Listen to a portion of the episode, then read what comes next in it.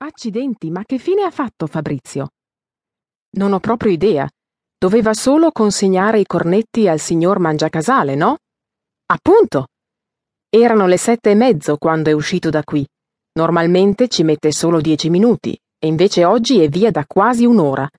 E ci sono altre cose da consegnare. La crostata di fragole della signora Carlucci, la torta di compleanno per la figlia del dottor Varesi. Basta, Adesso provo a chiamarlo al cellulare. Teresa sbuffa.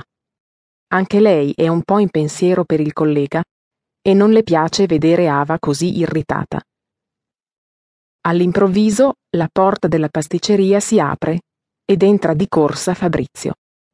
È tutto rosso in viso, sudato e con gli occhi sgranati.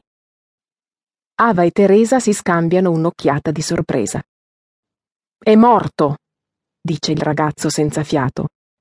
Il signor Mangiacasale è morto. Con lo sguardo impietrito, Ava domanda: Che cosa stai dicendo? Ero lì, davanti a casa sua. Ho suonato più volte, ma non apriva nessuno. Poi ho visto il vetro rotto di una finestra e ho deciso di chiamare subito la polizia.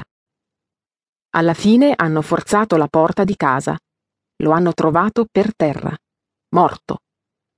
La polizia parla di omicidio. Dicono che qualcuno gli ha sparato. Ava si copre il viso con le mani con orrore e tristezza. Il povero signor Mangiacasale era cliente della pasticceria Paradiso da più di dieci anni.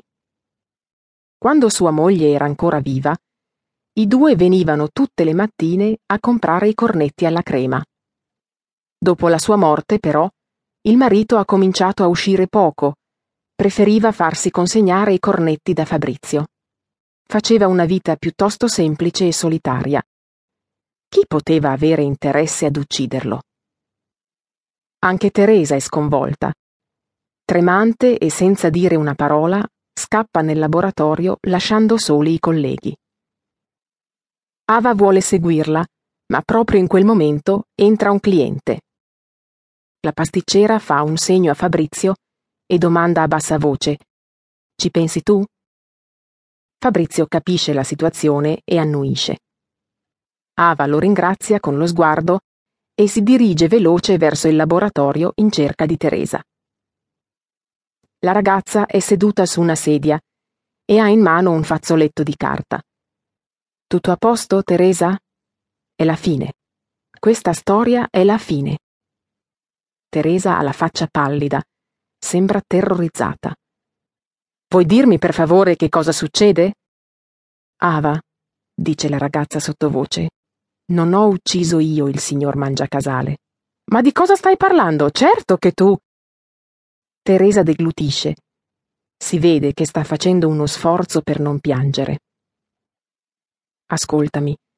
Ho bisogno di parlare con qualcuno. È troppo tempo che tengo questa storia per me. Ava è molto confusa e non sa come reagire. È tutto così rapido e inaspettato. Il signor Mangiacasale era tutt'altro che onesto e gentile, continua Teresa con la voce soffocata dal pianto. Lo sai che giocava d'azzardo? Ogni giovedì sera organizzava partite di poker a casa sua. Partite clandestine. Si scommettevano moltissimi soldi. Ava la guarda perplessa. Teresa, che cosa stai cercando di dirmi? Hai giocato anche tu? Teresa resta in silenzio e guarda per terra. Poi dice con un filo di voce Sì, e ho perso. Gli ho detto che non potevo pagare subito e che avevo bisogno di tempo per trovare i soldi.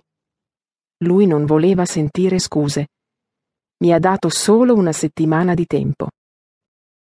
Che giornata, pensa Ava. Una notizia orribile dopo l'altra. La prima già era orrenda, ma la seconda, in qualche modo, la sconvolge ancora di più. Conosce la collega da molti anni e non avrebbe mai immaginato di sentire una storia simile da lei. Quando l'aveva assunta, Teresa le sembrava una ragazza modello carina, gentile con i clienti, altruista, e con una grande passione per l'opera e la musica classica. Ava non riesce a credere che giochi d'azzardo.